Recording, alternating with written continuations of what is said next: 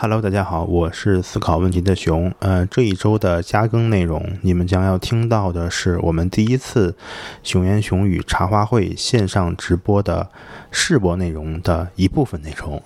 呃，为什么想做线上的直播呢？是因为我发现，嗯，改成双周更新以后，很多小伙伴跟我反馈说，觉得节目不够听，同时也考虑到剪辑的压力，我就想在间隔之后，我们可以尝试做一些线上的沟通和交流，就是没有。有什么剪辑的压力吧？大家一起聊聊天，对一些话题。一起来交流一下。所以说，如果你想要也参与我们后续的直播的话，可以加入我们的听友群啊。我们会在听友群里面呃比较及时的同步我们的直播信息。加群方式呢，你可以在节目的说明里面看到，就是加我的微信，然后把你们拉进群就 OK 了。嗯，除此之外呢，还想说明一点，就是在直播的过程中呀，我家这边不停的有那个大型的飞机飞过去。呃，我观察了一下，好像也不像是民用的飞机，感觉可能是有什么演习之类的。所以说，在节目过程中，你们可能会偶尔听到一些飞机的轰鸣声啊，不要惊慌，就是飞机飞过天空的声音。在呃你们的节目收听平台，比如说苹果播客，比如说小宇宙，比如说喜马拉雅，给我们积极的留言。你们的留言还有你们的一些提问，呃，我们也会在后续的直播中，呃，进行反馈和回答。当然，也非常非常希望大家能够后续参与到我们的直播活动中来，让我们的线上茶话会在。云上更好的进行。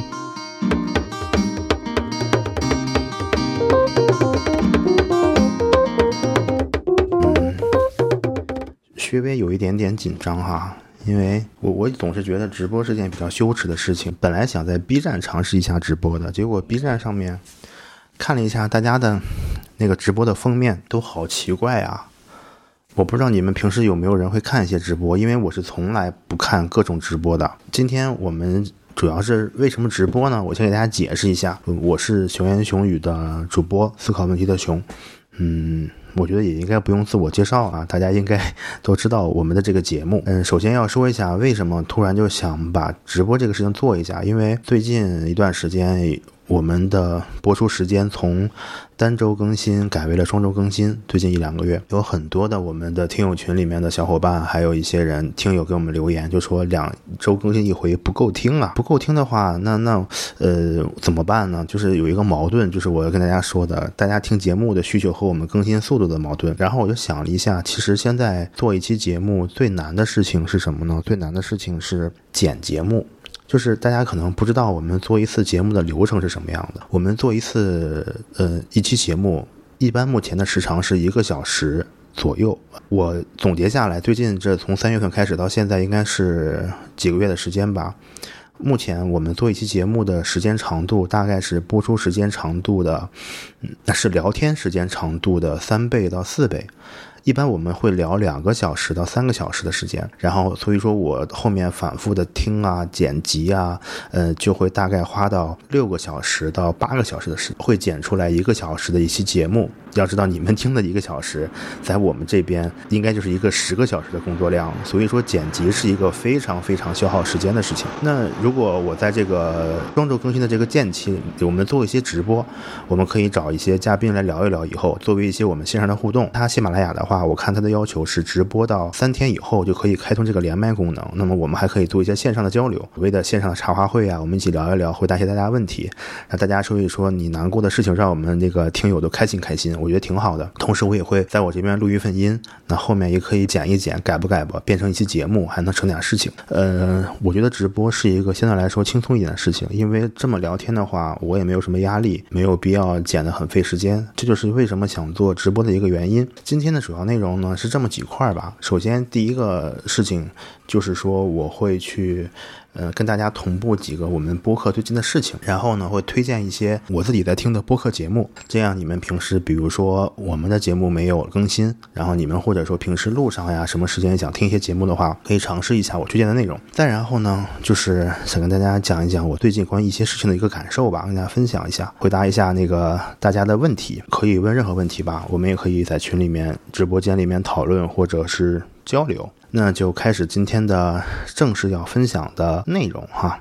首先跟大家说一件事情，就是我们的播客啊得奖了，真的是一个很神奇的事情哈。九元熊语播客得奖了，好消息，好消息！在刚刚结束的由喜马拉雅举办的中国有播客首届播客创作大赛中，九元熊语播客获得了泛知识类播客三等奖的这么一个非常非常优秀的成绩啊！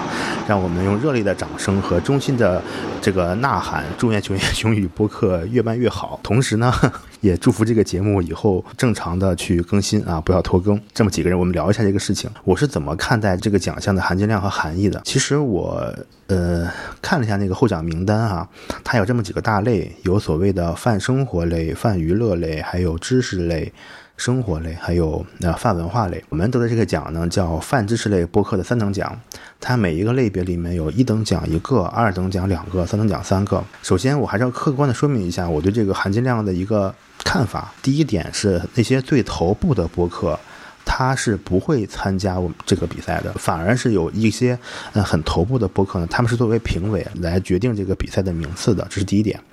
那第二点呢，就是如果你是一个没有在喜马拉雅上架的节目，也是不会参加这个比赛的。虽然我们的播客有自己的那个服务器，有自己的网站，有自己的这个订阅源，但是同时我也把它上架在喜马拉雅了。那第三点就是说，呃，你要主动报名才会进入评选的阶段。喜马拉雅里面现在可能有十几万个播客的节目，他们并不是默认的全部进入这个评选中，你只有主动报名了，从后台才会进去。那我当时是五月份报的名，后来就没有管过了。它是根据这个播放量，根据用户的投票，根据嘉宾的评选，然后从五月份开始，一共经过了五期还是几期来着，一轮一轮的筛选下来。那到前两天他给我发了一个通知。但这个事儿呢，我报名了就忘了，所以说我也没有要求大家去帮我们投票啊，帮我们怎么样。反而其实大家都知道，我是一直反对大家用喜马拉雅来听节目的，因为什么呢？因为他会在这个节目中，如果你不是会员的话，他会插入他们平台的广告啊，有奖品嘛？其实 好像是没有奖品的，我我我忘了，现在我都找不到那个比赛的参赛说明了。但是呢，首先这个东西它是差额评选。大家我不知道懂不懂什么叫差额评选，就是说并不是报名了就有奖。一方面，刚才我也强调了，我们这个比赛的含金量都是大多数还是一些相对来说没有那么头部的比较新的博客参加的。呃，即便是这样的话呢，我还是有一点点开心的吧。就是说这个节目除了我和嘉宾们在说，然后除了有这个大家在听，至少在这个评选的过程中，他会被个别的评委或者被他们平台方看到。然后被挑出来，我现在想，它应该是有一些，呃，值得被更多人听到的价值的。特别感谢一下我们的这些嘉宾吧，我觉得今天其实现在参加直播的可能都是我们的嘉宾大多数哈，嗯，就感谢比如说现在在里面的建明啊、海飞啊，嗯，还有这个我们的张娟小姐姐啊，还有我们的还没有出现过节目的客座主播麦池，就是因为你们让这个节目变得特别丰富起来。感谢所有收听过或者说正在听我们节目的这些听友。这就是关于我们播客节目得奖的一件事情，嗯，我觉得挺好的。我想说个什么事儿呢？就是说，呃，现在大家可能不知道，就是所谓这个播客这个行业，或者说这个这个领域，大家也想聊天，也想做播客。你坚持超过三期，你可能就超过百分之五十的人了。因为很多节目第一期啊做的很很激动，很有新鲜感，第二期很有新鲜感，第三期、第五期以后就没人做了。所以你可能坚持上三期、五期，超过百分之五十的人了。你再做到二十期、三十期。你可能就超过百分之八十的人了。当你进入到剩下百分之二十的那个那个范围里面，就随缘吧。我觉得，嗯，够了。看起来是很难的一件事情，你稍微坚持一下，这就是我做播客这几个月来的一个感受。然后现在我再跟大家同步一下，你们可能很好奇是吧？说我们做的这个播客从三月份开始做了这么长时间，它是一个什么样的播放量？我给我们直播间的各位大佬也同步一下我们播放的数据。嗯，首先我跟大家讲一下我们这个后台的数据吧。我现在嗯是在我们自己服务器的后台页面。我们从三月份开始上第一期节目以来，到现在我们的节目一共被收听了两万两千五百八十次，到就到现在我直播这个时间点。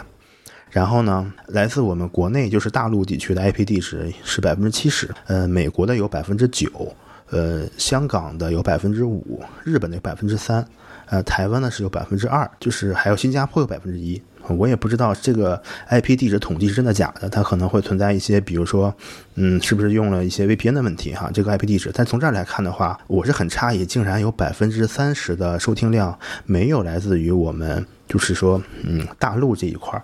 有比如说包括香港、台湾啊，还有美国啊、日本，我还是挺惊讶的。我在猜测是不是很多比如在外面留学的同学，像海飞这样，可能还有像我们的云晓之类的这些之前那些嘉宾，他们是不是更希望在国外能够听到一些自己熟悉的人，用自己熟悉的语言来聊聊天儿？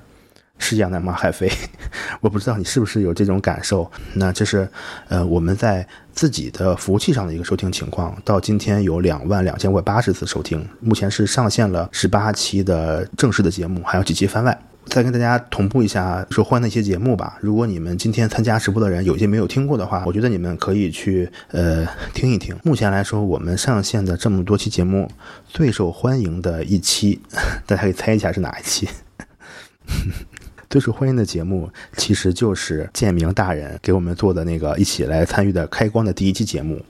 这期节目呢，在我们自己的服务器上的数据是三千五百二十次。那期节目的题目叫《生信技能树创始人金密的成长与蜕变》。这个节目，我跟你说啊，我认识到一个事情，就是流量 比较厉害啊。建明是一个自带流量的一个人。这个节目确实聊得也很好。那第一期上线呢，就出道即巅峰。第一期上线就是现在截止到目前是三千五百多次的播放。那在我的服务器上，一会儿喜马拉雅的再说。嗯，再往后比较高的一期，应该是正片的第四期节目。从编程学习心得聊到线上交友技巧，这一次的嘉宾是果子和周更。这一期节目目前的播放量是两千八百多次。这期节目聊了什么呢？就是我们聊了一下几个人。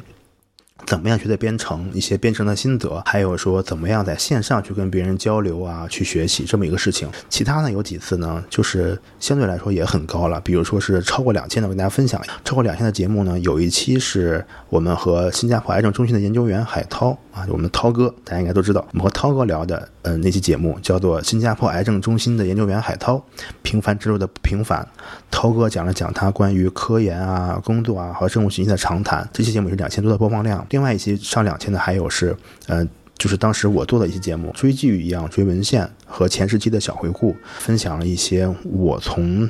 当时硕博入学以来是怎么样读文献的？那做了一些分享。另外还有一些节目也是播放量很高的，是我们做的一期科普节目，自家来负责的。就是我还小，但是肩颈和腰都不太好。这期节目里面呢，我们干啥了呢？专业的康复专业的医生朋友聊一聊如何健康的搬砖。就是这几期目前来看是，嗯，最受欢迎的啊。这个播放量给大家同步完了。我再来说一下喜马拉雅吧。刚才我说我们自己的服务器上现在有两万多个，两万五千多的播放。那喜马拉雅上如果它的数据是准确的，现在它的后台给我的数据情况是，我们在喜马拉雅上的播放量有一万六千四百三十四个，跟我们的服务器是一半一半的一个播放量。那加在一起呢，有接近四万吧。我觉得还是还是挺好的。嗯，就是跟大家同步了一下我们。播放的这个数据情况，说到这，大家有什么问题吗？关于比如说你们有没有人想参与想做博客的话，呃，这一趴我就讲了讲我们目前获奖那个事儿我怎么看，然后呢讲了讲我们节目的一个播放的情况。大家如果有什么问题的话，可以问一下，我来回答回答。嘿，哎呀，天哪，竟然有十五个人了，好激动呀！没有问题的话，我就往下开始了，再再讲一讲，我们来 聊一聊，嗯，这个播客这个事儿吧。我不知道大家有多少个人现在在线的这些十几个人。是，嗯，通过，嗯，我们学员熊宇才知道有播客这么个东西的。那可能以前更多的是知道的是什么，就是广播电台之类的。我不确定多少个人是通过我们的节目才知道有播客的。我今天就想再跟大家聊一聊所谓的 podcast，就是播客。嗯，再推荐一些我平常会听的播客节目。我不知道这个直播间里面大家在国外留学的话，其实，比如说美国啊、德国啊，还有很多地方，podcast 应该是现在是一个非常非常成熟的一个行业产业了，有点像我们的现在的，比如说视频博主呀，或者是直播之类的。嗯，在国内的话，应该是这两年才会做的很多一些吧。在我们国内的话，其实不可有一种说法，就是它分为所谓的京派和海派。可以把所谓的京派的播客理解成是一些北方人那种非常善于交流啊、很有梗的那种搞笑的一些一些轻松的节目。那海派的话呢，就是可以可以理解为，比如说，嗯，上海啊、深圳啊，就这些地方，南方一些地方，他们做的那些节目呢，是非常有。怎么说？非常有深度，或者说是非常严肃的一些。他们有明确的话题，有明确的主题，嗯，聊的东西也很专一。然后你要是嗯稍微走走神的话，可能就跟不上了。嗯，偶尔还要停下来做一点笔记什么的，这就是大概的区别吧。哦，呃，图图说，我觉得熊去做博客是突破了一位博士研究生会做的事情范畴。我读博的时候和大多数人一样，只想着如何毕业。哎呀，说到这个话题，可能就要跑偏了哈。我也是想如何毕业来着，如何毕业是我需要想的一个很重要的事情。那我现在也正在准备毕业，然后写我要投稿的文章，那写我的毕业论文。我是觉得。其实去做播客也好，或者是写博客也好，或者是录视频也好吧，它更多的是一种表达的方式。图图，你不要觉得是我好像做了一件很神奇的事情，就是很多人不会做的。就只要你想去表达，你就可以，比如说写分享、写文章，这可能是最容易的，也是最基础。把文字变到声音，或者是变到视频，也是一样的。我做播客其实无非也是换了一种表达的出口罢了。可能如果我不跟大家说，那我就要把它写出来。那做视频的话，因为现在我还很胖，没有减肥，那我就可能做不了视频，没有突破范畴吧。那日常其实你想一下，为什么要做这个播客呢？就是我觉得可以增加一些我们跟别人深度交流的机会。你读博士以来，或者是你现在工作了，你有多长时间没有和你的朋友，或者说你比较欣赏的人？认认真真的交流过一段时间，比如说你们有没有推心置腹的就坐下来什么也不干，啊，就是聊天聊两个小时、三个小时。我觉得如果我没有做播客这个机会的话。我是很难有这个可能性去做的。我找的嘉宾或者我聊的一些小伙伴，都是我非常不能叫崇拜吧，就是我非常认可的、非常喜欢的，我想要去了解。所以跟他们聊的过程中，其实就可以当成一种朋友间交流的过程。只不过我是把它录下来了，然后放出来而已。我们其实聊的也会聊到毕业的事情，对吧？我们并没有聊一些什么买房啊、投资的事情，我们聊的还是毕业的事情吧。这就是回答一下图图的提问啊。那我我好像跑偏了，是吧？直播的。特点就是好像随时跑偏，说什么来着？我已经忘了。哦哦，我说的是推荐播客。对我现在这个。直播好像不能发这个截图。我的这个播客户端上目前显示的是，我这个是从二零二零年，嗯，二月二十九号开始用的这个客户端，之前用的不是它。上面显示我已经听了三十八天一个小时。呃，我现在就顺着我这个播客的订阅清单有三百多期节目，我给大家就随便说吧。我想到一些，然后给大家发到这个直播间里边名字，你们可以订阅一下。我今天推荐的，我看一下，因为实在太多了。嗯，我就是先找一些中文的，相对来。来说，我觉得大多数能够接受的给推荐。首先，我跟大家推荐的第一档播客哦，我再说一下，我现在先推荐一些他们更新集数已经非常非常多的。我听的很多节目，他们已经更新了四百多期，还有的三百多期。还有两百多期，你想，如果是一周一更新的话，一年也就是五十期的时。那他们要是能更新到两百期的话，至少要坚持四年。当然，后面很多节目已经变成了那种所谓的公司化运营了，他们是有专门的公司来做。但我觉得质量还是很高的，嗯，来推荐一下吧。现在先推荐几个，嗯，更新时间超过了两百期的。节目啊，相对来说京派的偏多啊，就是刚才我们提到一个京派的海派的。第一个节目叫做，其实如果大家是有一些接触的话，应该都会多少聊到一些。第一个节目我想推荐的叫《日坛公园》，我不知道有没有人听过《日坛公园》的。节目日坛公园的，我把这个名字发到群里，呃，发到我们的直播间吧。日坛公园现在他们的节目已经到了三百零三期了，很厉害。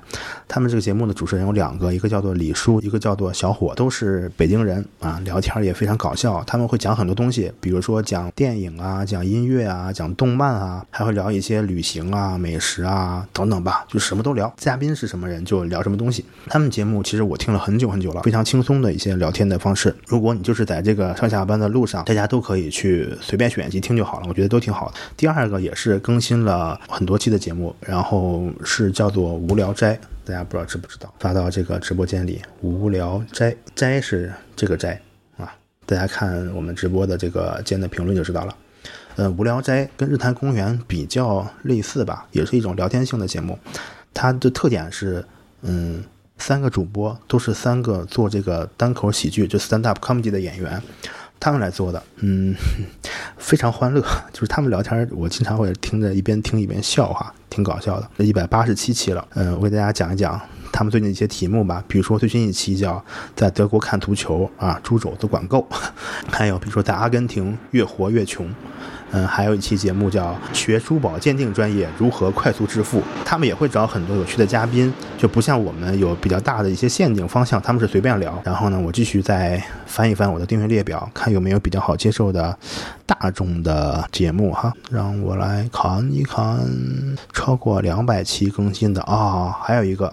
还有一个节目叫呃津津乐道，津津乐道这个节目也厉害了，也是更新了呃非常非常多期了。嗯，跟刚才我说的那个无聊斋还有日坛公园不一样的是，津津乐道它更偏向于科技行业的一些内容和分享，他们会评价一些最近发生的一些比较有趣的科技类的新闻呐。然后几个主播也很厉害，他们都是一些比如说有谷歌的工程师，就是很多吧，国内很厉害的一些跟科技相关的一些创业者和从业者，会分享一些关于科技。观点的看法、体验等等。这个节目到今天已经更新了两百四十三期了。最新的一期节目叫做《闯红灯的骑手与产品的道德观》，他们就是重点聊了一下最近比较火的那个美团事件。美团骑手大家应该看我们朋友圈刷屏了哈，是说这个怎么样对骑手不人性啊？他们讨论一个这个问题。这三档是目前更新的时间嗯非常久的一个播客，大家可以先听起来。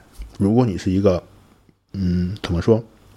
没有特别强的目的性的这么一个嗯收听方式的话，我觉得这些节目听起来就没有什么压力，让你怎么说呢？就不那么无聊吧。好，接下来呢，我就要随便说了哈，我就跟着我的列表，这些节目有的很小众，嗯，有的是跟我们可能科研相关的，有的是没关的，我就。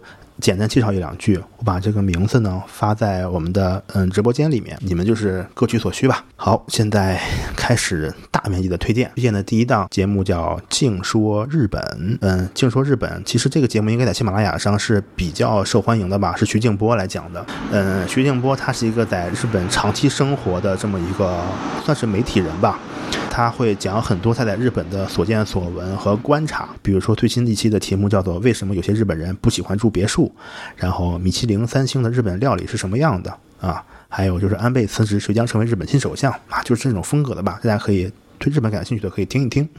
那继续往下说哈，哲学类的也有，别着急啊，我这有三百多个节目订阅，慢慢推荐来了。这一期厉害了。这个这个节目必须要推荐，目前已经更新了两百四十七期的，叫做《软件那些事儿》。刚才谁说要科技类的，那就来了。这个节目啊。特别猛，他的主播叫做留言洞，是我们叫洞哥。他给这个播客的定义叫做程序员的睡前故事。我不知道这个洞哥他到底是一个什么人哈，懂太多太多跟这个计算机相关的事情和软件吧。注意，他不是讲编程的，也不是讲什么一些那些很高深的计算机技术，他就是讲了那些软件、计算机相关的故事。我给大家读几个题目，你们感受一下。第二百四十五期，无线通信中的冰与火。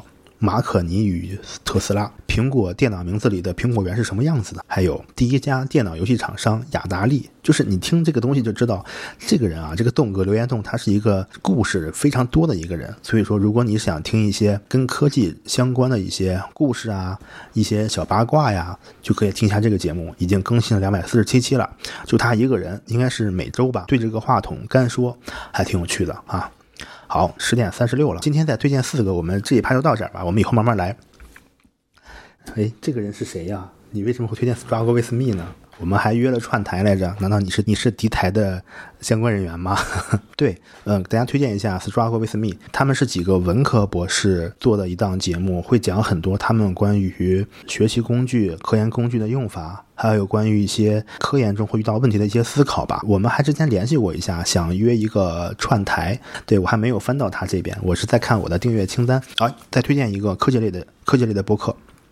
叫做牛油果烤面包，这是个什么节目呢？他们是在硅谷工作的一些大佬吧，呃，会讲很多跟科技趋势有关的话题，比如说他们会讲，嗯，闪存是什么东西，还有一些他们在国外生活的经历吧，比如说怎么在美国买房啊，呃，怎么在美国那个短租 Airbnb 的一些感受。我再来走一走。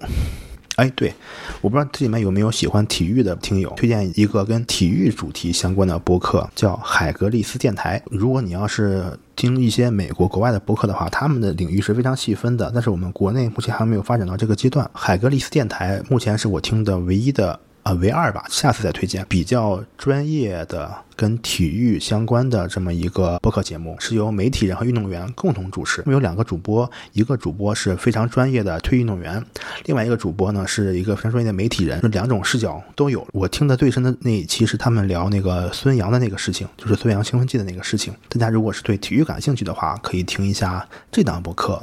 呀，不行了，这是太多了，这感觉推荐不完了。要不今天推荐环节先到这里。呃，大家先听着，我们下一期茶话会的时候再接着推荐，好吧？我们先进入下一趴吧。现在已经是四十四分钟了，还有十五分钟就要结束了，回答一些问题吧。然后我本来其实还想聊一个事情，就是我想聊一下最近我的一个观察，就是让大家不要去做那个给微信群聊天记录截图的人。但是感觉这个话题今天也没空聊了，已经四十五分钟了，那大家就提提问吧，好吧？哎，刚才有人有问题的呀，是跑了吗？我们今天的直播目前。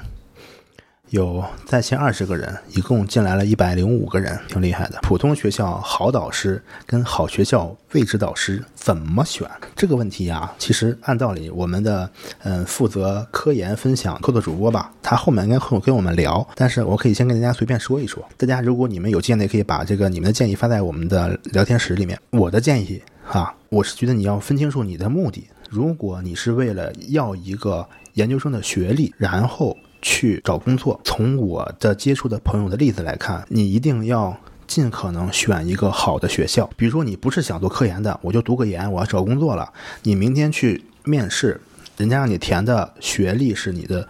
学校名字，比如说我是毕业于清华的清华研究生，或者是复旦研究生，人家不会让你填我是毕业于呃河北工业大学某某某导师，他们要的要求是你是九八五还是二幺幺，对吧？还是双一流，而不会看你到底在那个学校里学了什么，跟了谁。人们不会关心你这个专业怎么样，你这个导师是不是业内知名的。第一点，第二点，如果说你就是想走科研的。比如说你是想去直博，或者是硕博连读，你铁了心的要读博，要做科研，一个好的导师就是更加重要的问题了。好的导师他会有很多好的项目、好的资源，还有很好的科研圈子里的人脉。即便你是在一个相对来说比较普通的，哪怕是一个嗯二本高校，但是这个老师是你们这个行业的顶梁柱啊，扛把子。这个导师他会给你。到时候毕业，无论你是研究生到博士，还是博士出国，他的那些资源，他的人脉会帮助你更好的融入这个科研圈。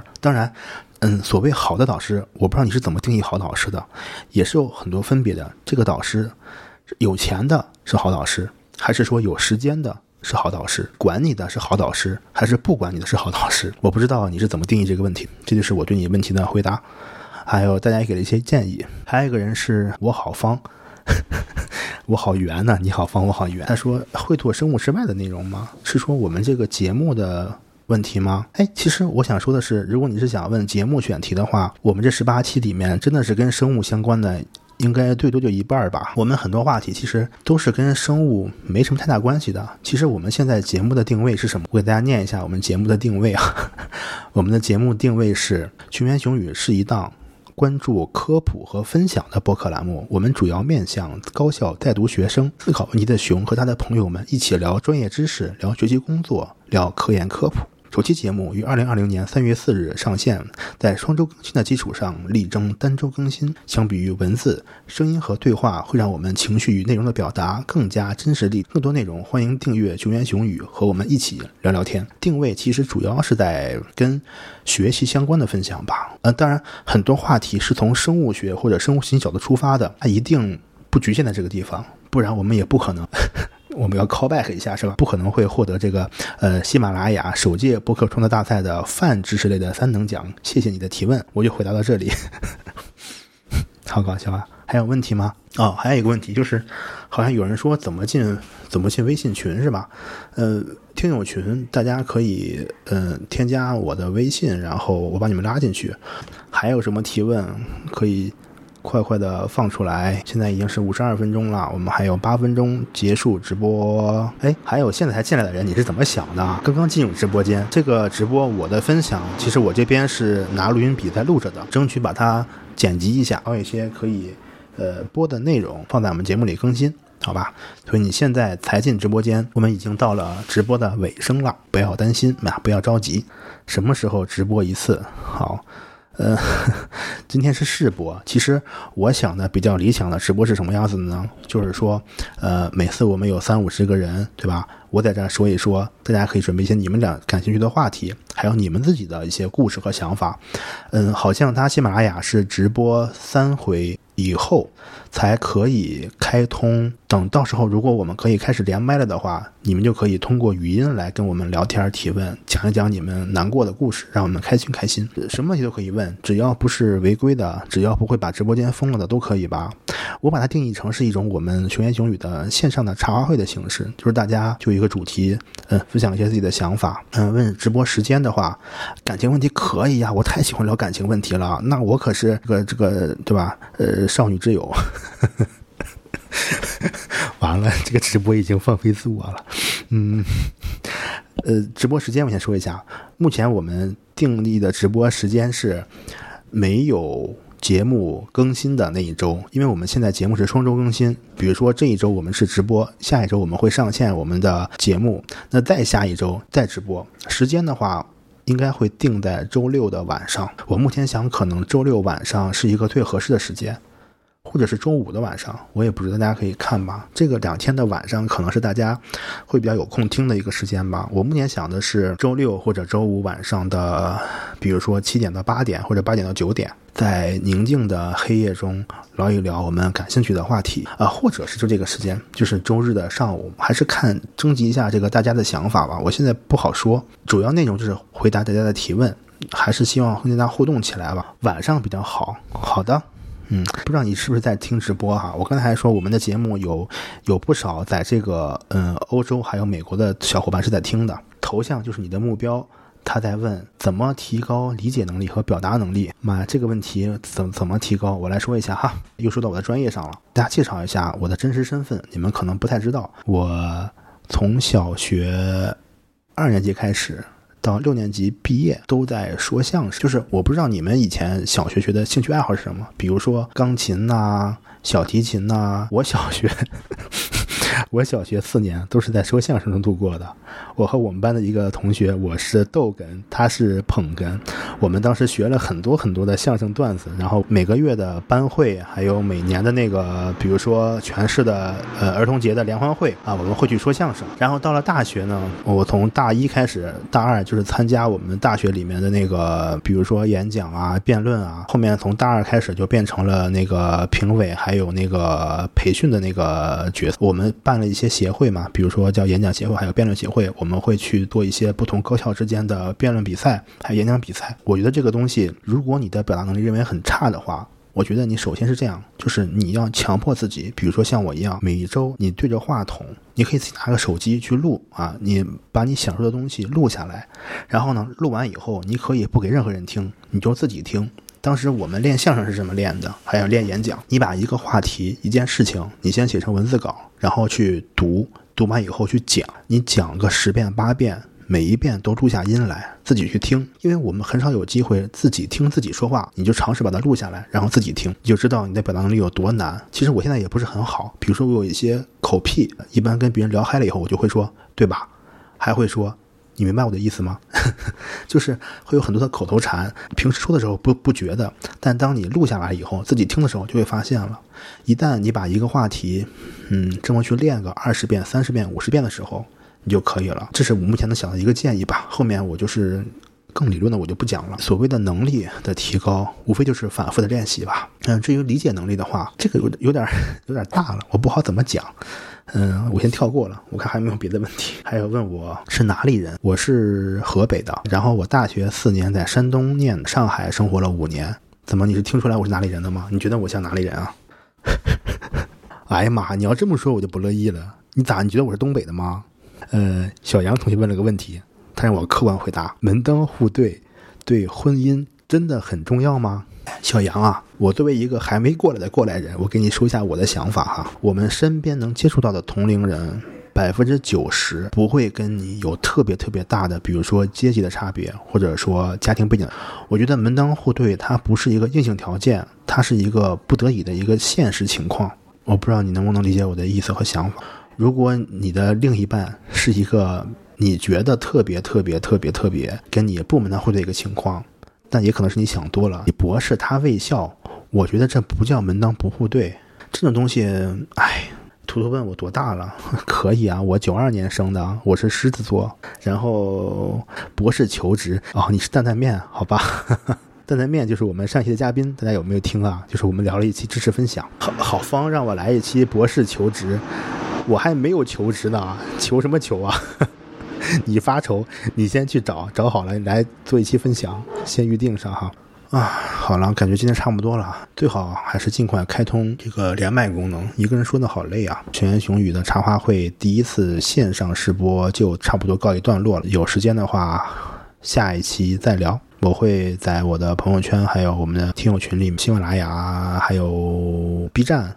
啊，都会通知一下。听到我的声音，或者是第一次知道全英语的话，大家可以加入我们的听友群，然后加我的微信，我把大家拉进去。我的微信是靠谱 K A O P U，然后下划线，然后是熊的英文单。不聊了，我们就这样吧。再一次感谢大家能够来今天听我们的直播试播，还算比较成功吧。除了我比较累以外，大家不能连麦以外，还比较好。然后我们有什么问题的话，群里聊。